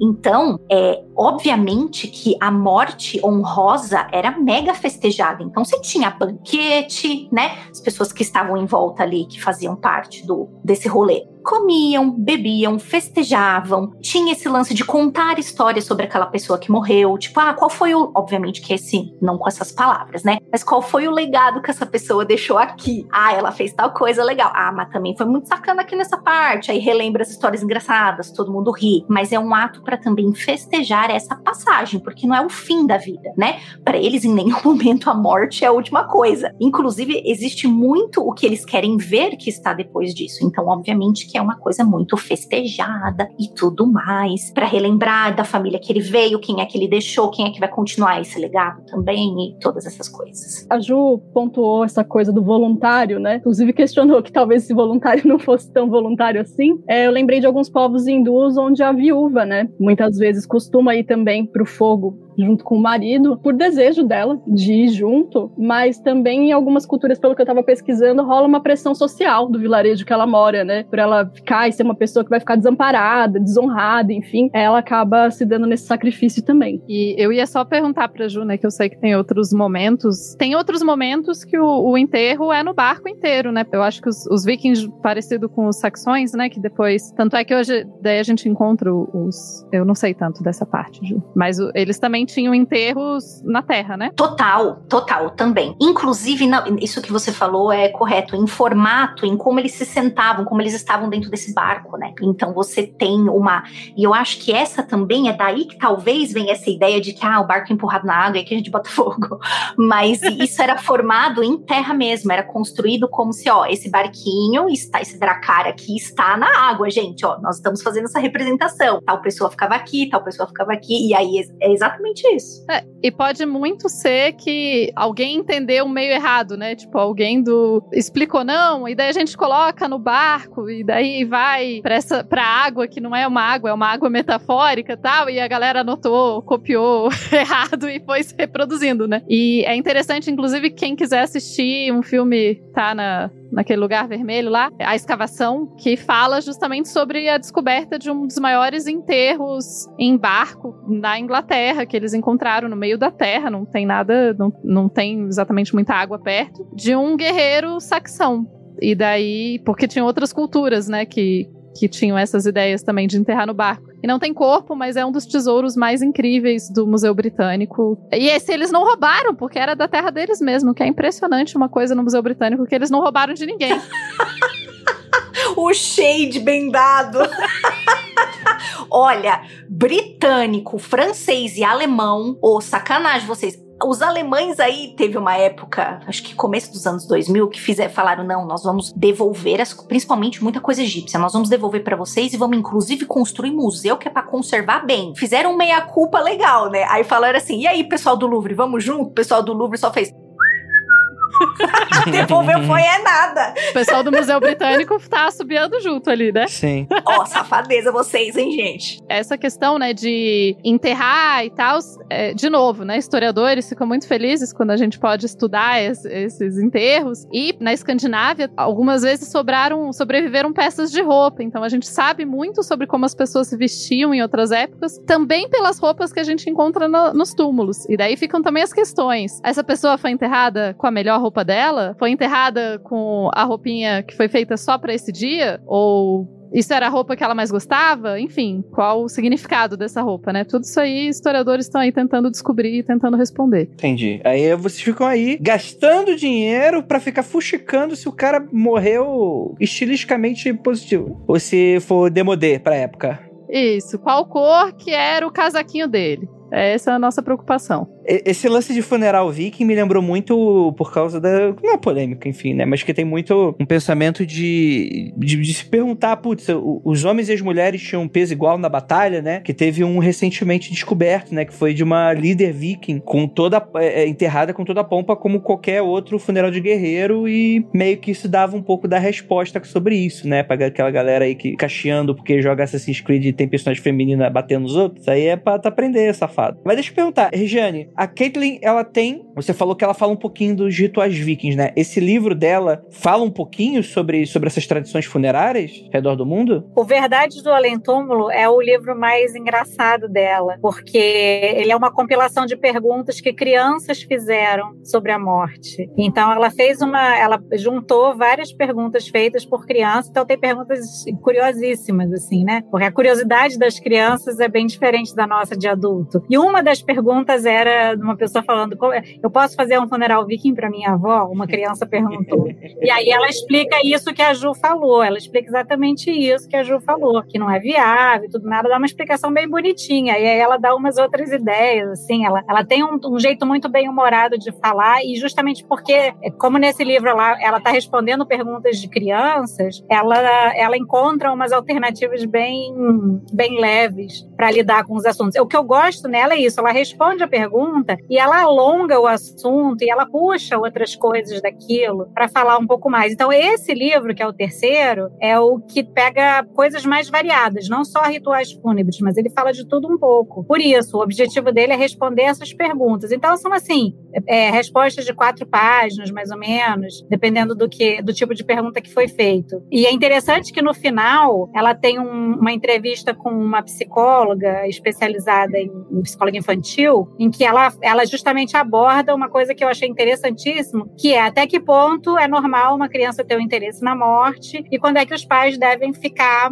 alertas dependendo do tipo de coisa que for discutida sobre o assunto. Que é normal que as crianças tenham curiosidade sobre a morte também, e é normal que elas falem sobre isso. Não é saudável que os adultos reprimam isso nas crianças. A gente não pode deixar que as crianças cresçam achando que a morte é uma coisa a temer, a se temer, ou que é um tabu. É, é mais saudável se a gente conseguir proporcionar um assunto que seja um assunto normal nas famílias, um assunto a, a ser falado. Isso me, sempre me lembra, né? Porque na minha família sempre foi assim, ninguém podia falar, ah, porque quando fulano morreu, quando eu morrer, falava, ai menina, não fala isso, que horror, vai atrair a morte, não pode falar quando você morrer. E, e, e pô, todo mundo vai morrer, é claro que eu posso falar. Perfeito. Sabe? Inclusive, na minha família, né, o, esse tipo de assunto existia, a gente conversava, outras coisas tal. E eu lembro do dia, vocês sabem, não sei se vocês sabem disso, que eu descobri que dava para transformar cinzas de pessoas em diamante. O dia que eu descobri isso, eu fiquei muito feliz, aí eu falei com os meus pais se eu podia transformar eles em diamante. A minha mãe não gostou da ideia, mas meu pai não se opôs. E eu ainda não decidi se eu vou transformar ele em diamante ou não, mas um pouquinho das cinzas dele estão guardadas, para caso eu queira. E especialmente porque se eu transformar meu pai ou alguém da minha família em diamante, eu posso ter uma joia de família, de verdade. Já pensou que legal? Vai ser melhor. Só que tem um, só que tem um problema muito grave com isso, né? Você escolheu ser historiadora, eu podcaster, né? A gente não vai ter dinheiro pra esse, pra esse rolê, não. Não, mas não é tão caro. Existem empresas, é, a, a, técnica foi desenvolvida na Suíça, mas existem empresas no Brasil. Eu tava, eu não terminei de olhar ainda. Gente, amanhã fazem duas semanas que eu perdi meu pai, então as coisas ainda é, é um pouco ida e volta, né, esse processo. Então tem horas que é super de boa, tem horas que não. Então eu não tive muita vontade tanto de olhar isso, assim. Mas eu já dei uma olhada, as empresas mais finesses começam em torno de mil dólares, o que é, no momento custa, sei lá, cinco apartamentos, né, em dinheiros brasileiros. Mas tem empresas brasileiras que fazem e que eu acho que é um pouco mais barato, assim. Então, estou ainda considerando esse fato de transformar as pessoas. Mas, além disso, você pode transformar também cabelo de gente viva em diamante. Então, você pode ter uma coleção de joias de família, se você quiser. Olha aí. Muito bom, muito bom. Pena para os homens da minha família, vão ficar tudo careca. Então não vai ter diamante pra, pra minha família. Vai ficar tudo careca e pobre. Mas é interessante que, é, voltando a falar um pouquinho da, da Caitlyn, eu gosto muito da história dela, que ela, ela é uma autora, naturalmente, né? Publicou livro, mas ela começa a carreira dela no trabalho funerário, né? E aí é onde que ela desenvolve essa, não apenas esse conhecimento, como essa paixão pelo, pelo assunto, mas é interessante porque eu gosto muito desse rolê bem humorado, né? Ela é uma pessoa muito bem humorada. E eu tava conversando com a Ju esses dias, que é, acho que foi com a Ju, a gente conversando sobre quanto mais relação você tem com a morte relacionada, às vezes, seu trabalho, por exemplo. Você trabalha num hospital, ou você trabalha num cemitério, num necrotério, né? É, ela especialmente, ela cuidava, a Kathleen cuidava muito dessa parte do crematório, né? Você tem uma relação super diferenciada, que para quem tá de fora, às vezes olha você fazendo uma piada ou tratando com uma certa jocosidade, que as pessoas ficam meio chocadas, né? Mas é muito interessante isso porque é Primeiro que isso é uma forma também de você se proteger, né? Sensivelmente com, com um assunto que é sensível, né? Você não vai passar o dia inteiro chorando ao seu trabalho, né? Você não vai ficar o dia inteiro pensando, nossa, como morte, como as pessoas devem estar. Não, você vai, você vai começar a tratar aquilo com cada vez mais naturalidade e tem os seus momentos que existe um pouco dessa de você extravasar um pouco dessa questão toda, né? Enfim, empregos muitas vezes que as pessoas ou têm medo, né? Ou seja aquelas coisas super polêmicas ou sensíveis, mas ela tem um humor super afinado com relação a isso que eu acho muito interessante interessante, né? Porque eu sou, Regiane, eu sou dessas que eu gosto muito de não levar tanto vários assuntos, tipo assim, obviamente existem assuntos que precisam ser levados a sério, principalmente num tempo ideal, mas que não tem nada que você não possa brincar ou, ou, ou pelo menos tirar um pouquinho de conforto daquilo, né? Que eu acho que isso, inclusive, faz bem para você não ficar só com aquela coisa sisuda de, ah, não, é isso, né? Acho que você vive melhor desse jeito também, né? Eu também acho. E com relação a isso que você falou, da pessoa lidar com a morte todo dia, é claro que a gente também tem que levar em consideração que existem mortes e mortes, né? O, o tipo de morte que aconteceu,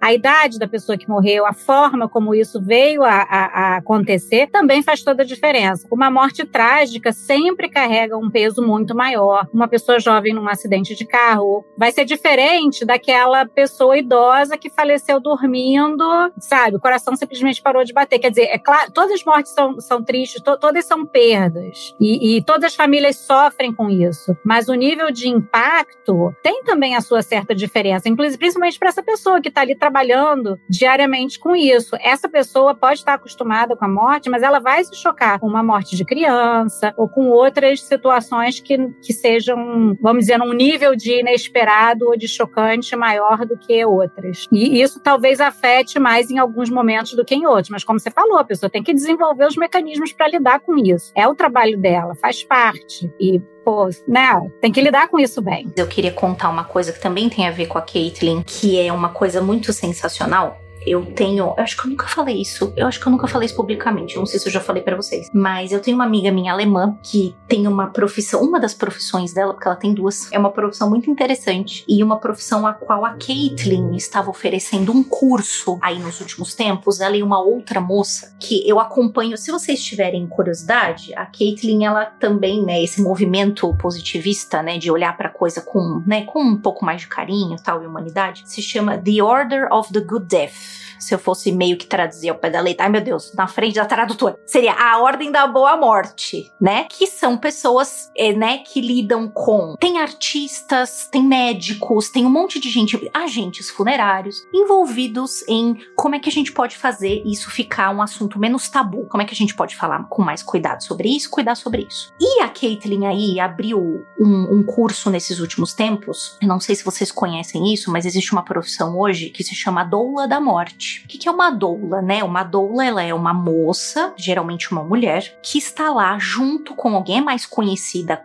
pelos nascimentos, que é uma mulher que vai acompanhar a gravidez da mulher desde o comecinho, vai tratar isso de uma forma mais humanizada, vai entender em que família nasce essa criança, qual é a relação dos pais, como é que a família vai receber. Ela é uma, ela tem uma visão muito mais humana do que está acontecendo em volta. Ah, Juliana, isso exclui o trabalho do médico do enfermeiro? Não. A doula é mais uma pessoa que está nesse processo. E aí, existe uma profissão que é essa dessa minha amiga alemã, uma delas, que é ser doula da morte. Ou seja, pessoas que estão passando, por exemplo, né? Gente que está com doença terminal. Como é que você lida com isso dentro da sua família? As pessoas falam sobre isso. Onde que está essa pessoa? Ela está internada? ela tá dentro de casa? Como é que as pessoas da família estão lidando com essa informação de que talvez mês que vem a vovó não esteja mais aqui, né? Porque ela tem já algo que está anunciado, muitas vezes anunciado. Então, quem é esta pessoa, este profissional. É aquele profissional que vai acompanhar a pessoa no processo. Agora vou, né, fazer uma piada horrível, mas no processo reverso. Já que tem alguém que nos acompanha para fazer a gente nascer bem, por que, que a gente não pode ter alguém que acompanha a gente para morrer bem? Para morrer de uma forma digna, amorosa, cercada de quem a gente quer, né? Então essa pessoa, ela vai lidando não só com uma pessoa que está doente, mas também com todo mundo em volta, com a família, com os amigos, né? É essa, inclusive, essa minha amiga amiga, ela lida inclusive com os pets de uma pessoa que ela tá doulando. Eu não sei se esse é o termo, mas porque a gente também precisa pensar nisso. Quando a pessoa vai embora, quem é que vai ficar com os pets? Como é que a gente faz com isso, né? Então é uma pessoa que tem todo esse cuidado e que faz esse, obviamente, que é muito mais do que eu falei, tá, gente? Tô resumindo aqui bem rapidão. Mas é uma coisa muito legal e a gente conversa muito sobre, a gente troca muitas leituras porque ela me conta coisas muito sensíveis e muito legais sobre esse segundo, o primeiro trabalho dela é enfermeira, tá? Ela trabalha no hospital normal em Berlim e, e ela tem esse trabalho também a mais. Ela falou que, obviamente, agora na pandemia, o trabalho dela teve que se modificar totalmente, porque ela tem que fazer isso online, ela não sai de call, né? As horas do, da semana que ela trabalha como doula da morte é tudo em call, né? É tudo falando com o povo pela internet, mas não pode perder esse contato, né? Não pode. De, ela cria laços, ela cria laços entre essas pessoas que estão em volta, as fazem entender esse processo e também auxiliam a pessoa para que a pessoa tenha uma passagem mais tranquila. Eu acho uma profissão assim que eu falo, caraca, imagina você ter né, ter o privilégio de ter um bom médico, pessoas que cuidam bem de você, enfermeiros, enfermeiras ótimas e ter uma pessoa dessa do seu lado, né? Acho que é o, o, o supra-sumo do conforto, né? Apesar da gente ter muito medo, porque a gente não sabe o que tem lá do outro lado, mas eu acho que deve ser muito legal passar por uma experiência dessa com um profissional desse, né? Nossa, lindo, sim. Eu acho muito bonito. E eu acho interessante que tem várias culturas que tinham isso tradicionalmente, né? Assim, isso foi se perdendo de novo na vida e tal, mas, por exemplo, no judaísmo existe, especialmente os judeus ortodoxos, eles têm tradições e, inclusive, quando eu estava pesquisando para a gravação, eu achei um manual para médicos aprenderem a lidar com pacientes judeus ortodoxos que estão em processo de morte. Daí falando justamente disso, quem contactar, contactar um rabino, de preferência ter alguém como essa sua amiga que entenda da cultura e que possa fazer essa ponte entre o médico e a família e o paciente e como como lidar com o processo, né? E eu lembrei, eu tenho um amigo que estava fazendo o doutorado dele, historiadores e morte, a gente, né, de novo. Mas ele estava fazendo o doutorado dele estudando os manuais da boa morte. Eu não sei se vocês já ouviram falar nos manuais da Boa Morte. Mas eles eram manuais muito populares em Portugal e no Brasil, em 1700 e tanto e tal. E eram manuais que ensinavam as pessoas a ter uma boa morte. Então, como que você se prepara? Porque é bom lembrar que para os católicos a morte é, em alguma medida, desejável. Não que você vá apressar a morte, mas ela é o momento em que você vai poder ir para o reino dos céus. E para que você possa ir para o reino dos céus, você precisa se preparar a vida inteira para esse momento. Então, existiam esses manuais com orações e com os santos e etc. E isso fazia essa preparação. E daí eu acho interessante quando eu vi a Caitlyn falando, né, do, da ordem da boa morte, eu lembrei desse termo tão antigo, né, dos, do, das ordens de boa morte que existiam no Brasil, existiam e é, acredito que algumas delas persistiram no interior, por, talvez até hoje tenha alguma ainda, eu não sei. Mas é muito interessante, assim, essa ideia do conforto na hora de partir. E eu sei também, conversando, de novo, né, So. Várias experiências pessoais ultimamente nesse assunto. Mas conversando com amigos médicos e etc, e vendo a passagem dos meus tios, foi muito diferente cada um deles. E pensando assim, né, e aprendendo como existe um movimento na medicina também, para que a gente possa ter mortes melhores, né? Porque, por exemplo, um dos meus tios, ele já estava muito debilitado e tudo mais, tal, e ele acabou sendo entubado, internado, e depois pô, se não fosse pandemia, etc, talvez fosse mais tranquilo ele ter ido embora no quarto, cercado pela família, família, um outro rolê, assim, né? Porque ele tava indo embora, não ia, não tinha muito o que ser feito ali. E ao mesmo tempo, né, e, e os processos, eu tenho um outro, outro meu tio que fez a passagem, que é o termo que a gente costuma usar, ele fez a passagem no interior do Amazonas, numa comunidade do Daime. Então foi outro, outro momento, assim, aquele mundo onde o caixão é, o, o caixão é feito depois que a pessoa morre. Então a pessoa morre, daí alguém vai medir a pessoa para fazer o caixão, ele vai ser enterrado naquele cemitério com pouca gente. Inclusive, agora sei, inclusive, custos de morrer no interior de um lugar ou morrer em outro lugar. Tô aprendendo tudo. Mas é isso. E você falou dos animais, né? Morrer dá muito trabalho. E eu acho que a Caitlyn fala muito isso e acho que é sempre bom a gente pensar que deixem o mais organizado possível as coisas para as pessoas, porque facilita muito a vida das pessoas e tem muita burocracia para ser resolvida quando alguém morre.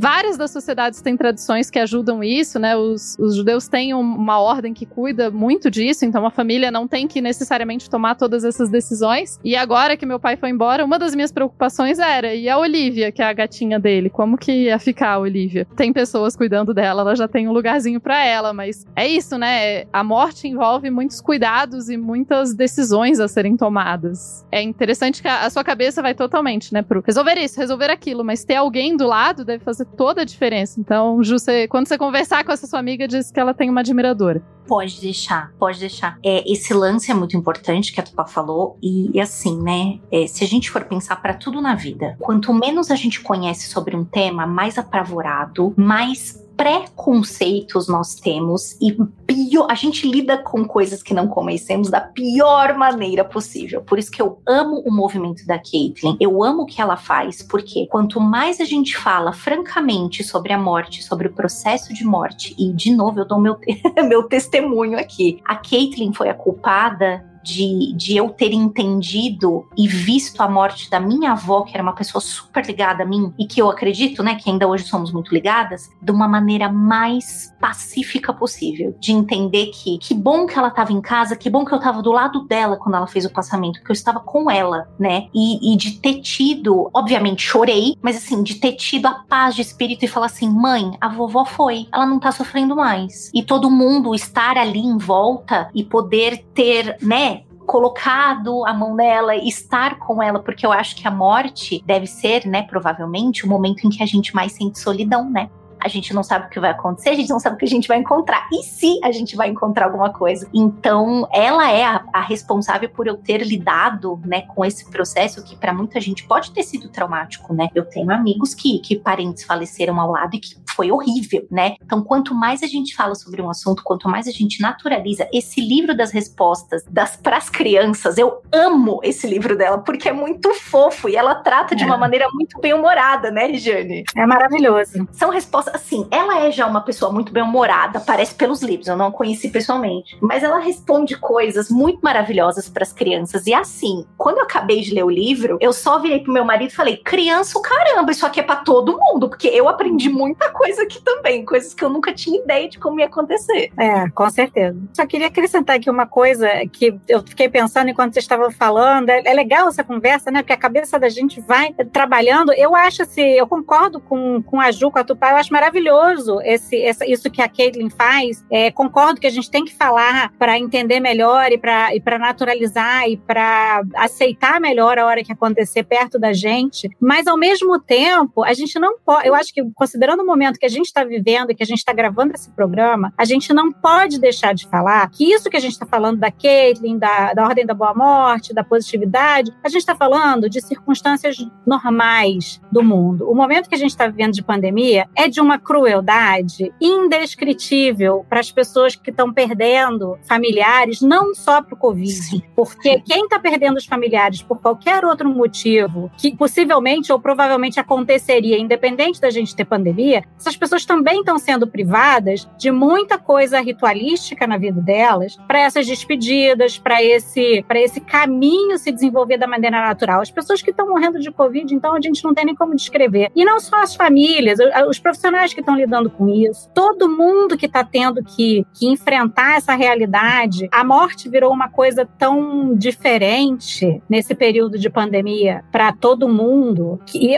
assim, eu não consigo imaginar o tipo de trauma que vai ficar para tanta gente no futuro. Profissional de saúde, profissional de funerária e o que mais for. E as pessoas que passaram por isso com amigos e familiares também. Isso é de um nível de crueldade que eu acho que não tem nem como descrever. Não existe existe, assim, o movimento de, de positividade da morte que dê conta de uma coisa dessa. Eu acho que a gente também tem que falar um pouquinho, assim, pelo menos citar que esse momento é muito cruel, assim, é muito difícil. E, nossa, eu conheço tanta gente sofrendo, eu perdi pessoas e, e conheço tantas pessoas também. Nesse sentido, né, o meu pai não foi embora de Covid, mas meu pai mora em, morava, mora, é muito complicado ainda, em uma cidade longe, eu moro em Brasília e ele em Florianópolis.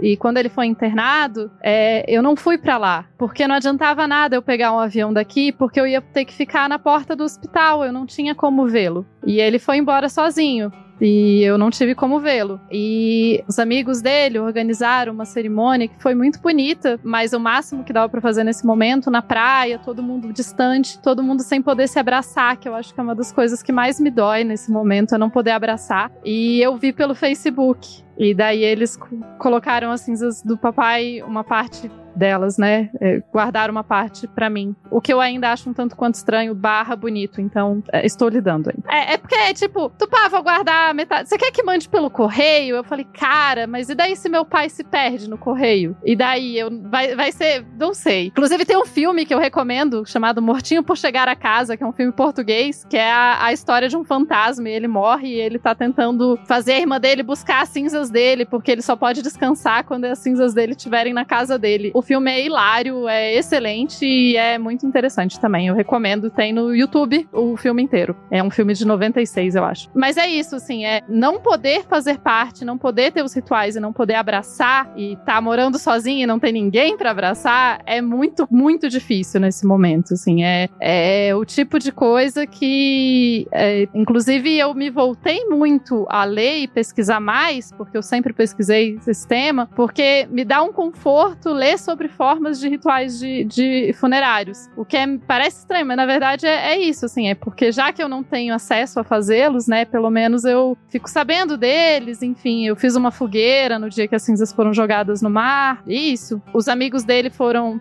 tem um vídeo, tá no YouTube, é muito bonito da homenagem que foi feita. Enfim, mas é isso, é, é, muito estranho. Não, com certeza, né? Ainda mais com, com, com, isso que a Regine falou, que, que dá todo esse peso completamente diferente. É totalmente atípico, com toda certeza, né? E é muito duro e muito triste, né? E acho que as pessoas. Eu acho que mais do que lidar com isso pessoalmente, coletivamente também, a gente vai ter que lidar com isso nesse sentido de você entra hoje no Facebook, é um obituário, né? Todo dia, né? É um negócio muito complicado. É surreal, assim. Que é, a gente toma um pouquinho da dimensão e, e tal, né? Que é o tipo de coisa que obviamente, não é um podcast pra gente falar sobre pandemia, mas acredito que pode ser um podcast que pode ser muito importante para a pessoa que tá escutando ter um contato, né? Ter um abraço virtual, algo nesse sentido.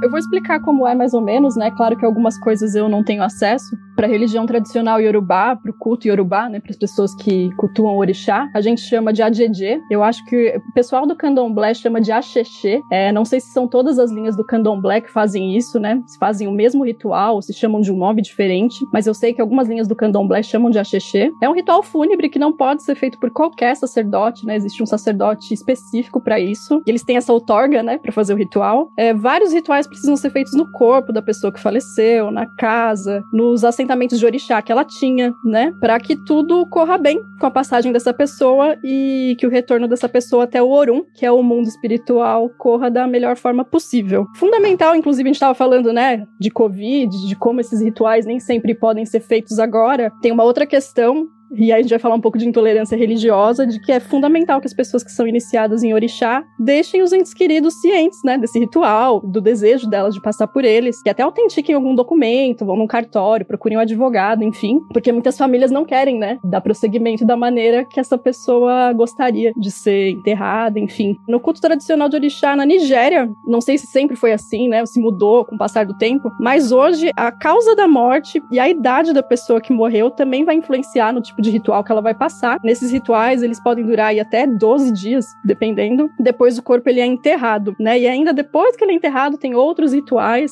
Dentro da religião de orixá, é recomendado que via de regra os corpos eles sejam enterrados, tá? Nem cremados, nem engavetados, porque pra gente é como se o corpo fosse a última oferenda pra mãe terra, né? Então nós nos damos a terra como agradecimento por ela ter nos permitido e dado subsídios aí pra gente viver aqui. É, e aí dependendo do orixá da pessoa também mudam alguns procedimentos dentro do ritual. É, não é uma cerimônia igual para todo mundo, né? Falando dessa confusão aí de intolerância e burocracia, recentemente a gente perdeu a mãe Estela de Oxóssi, né? Que morreu em 2018, eu acho salvo engano. É, foi uma das maiores Yalorixás que o Brasil teve, muito, muito representativa, né, pro pessoal do candomblé, e teve muita confusão entre a galera do terreiro e a, a companheira dela, né, que não queria que as coisas acontecessem dessa forma, que ela fosse enterrada e velada no terreiro, enfim. Virou até disputa judicial, foi, uma puta, foi um puta constrangimento, sabe? Foi uma puta confusão. E no fim ela pôde ser enterrada no Ilê porque uma juíza determinou. Então teve toda um, uma treta, sabe, para isso acontecer. É claro que em tempo de pandemia talvez não seja possível possível por questão sanitária, né? Mas é sempre bom você deixar ali documentadinho o jeito que você quer proceder e tal. Sempre bom lembrar e alertar que né, racismo e intolerância religiosa não é atípico, principalmente no Brasil, diferente da pandemia, né? Infelizmente é, é isso aí. Pois é. Um outro ritual que eu queria citar rapidinho, da época em que eu estudava, né, alguns ritmos de dança cigana, fiz aula quase 10 anos, cheguei a dar aula um tempo.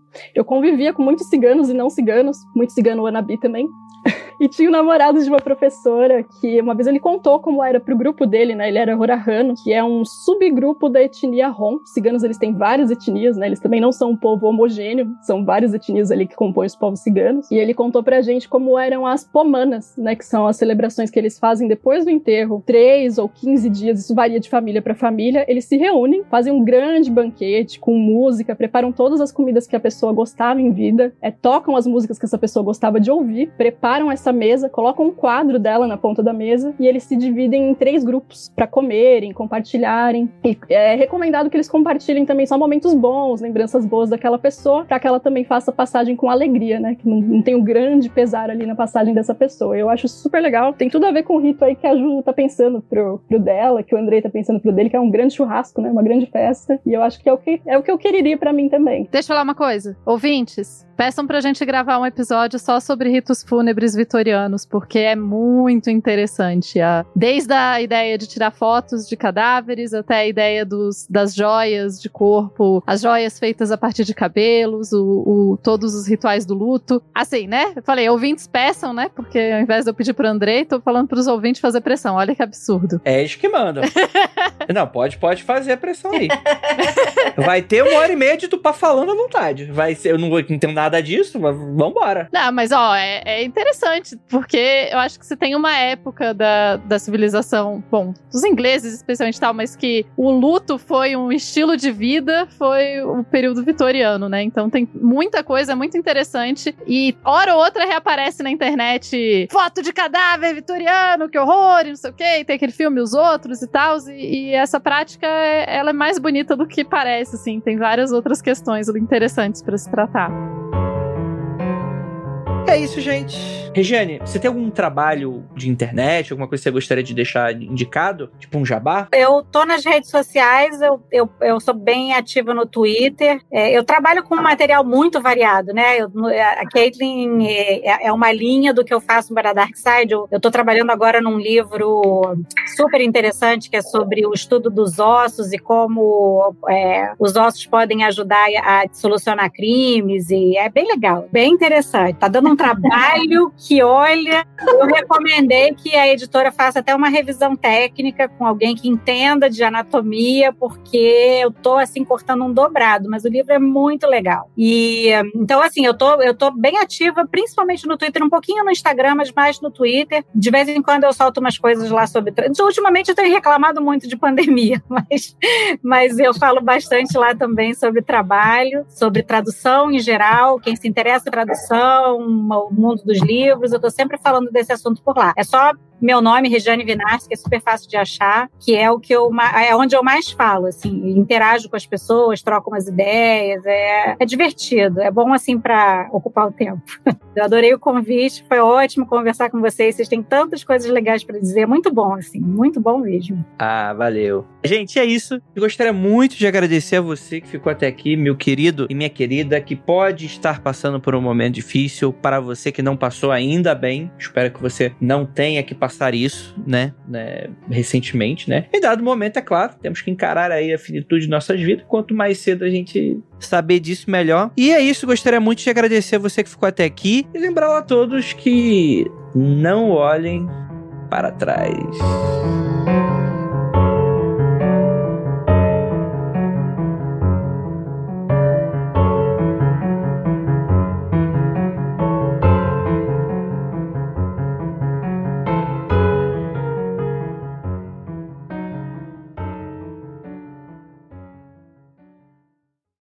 mundofreak.com.br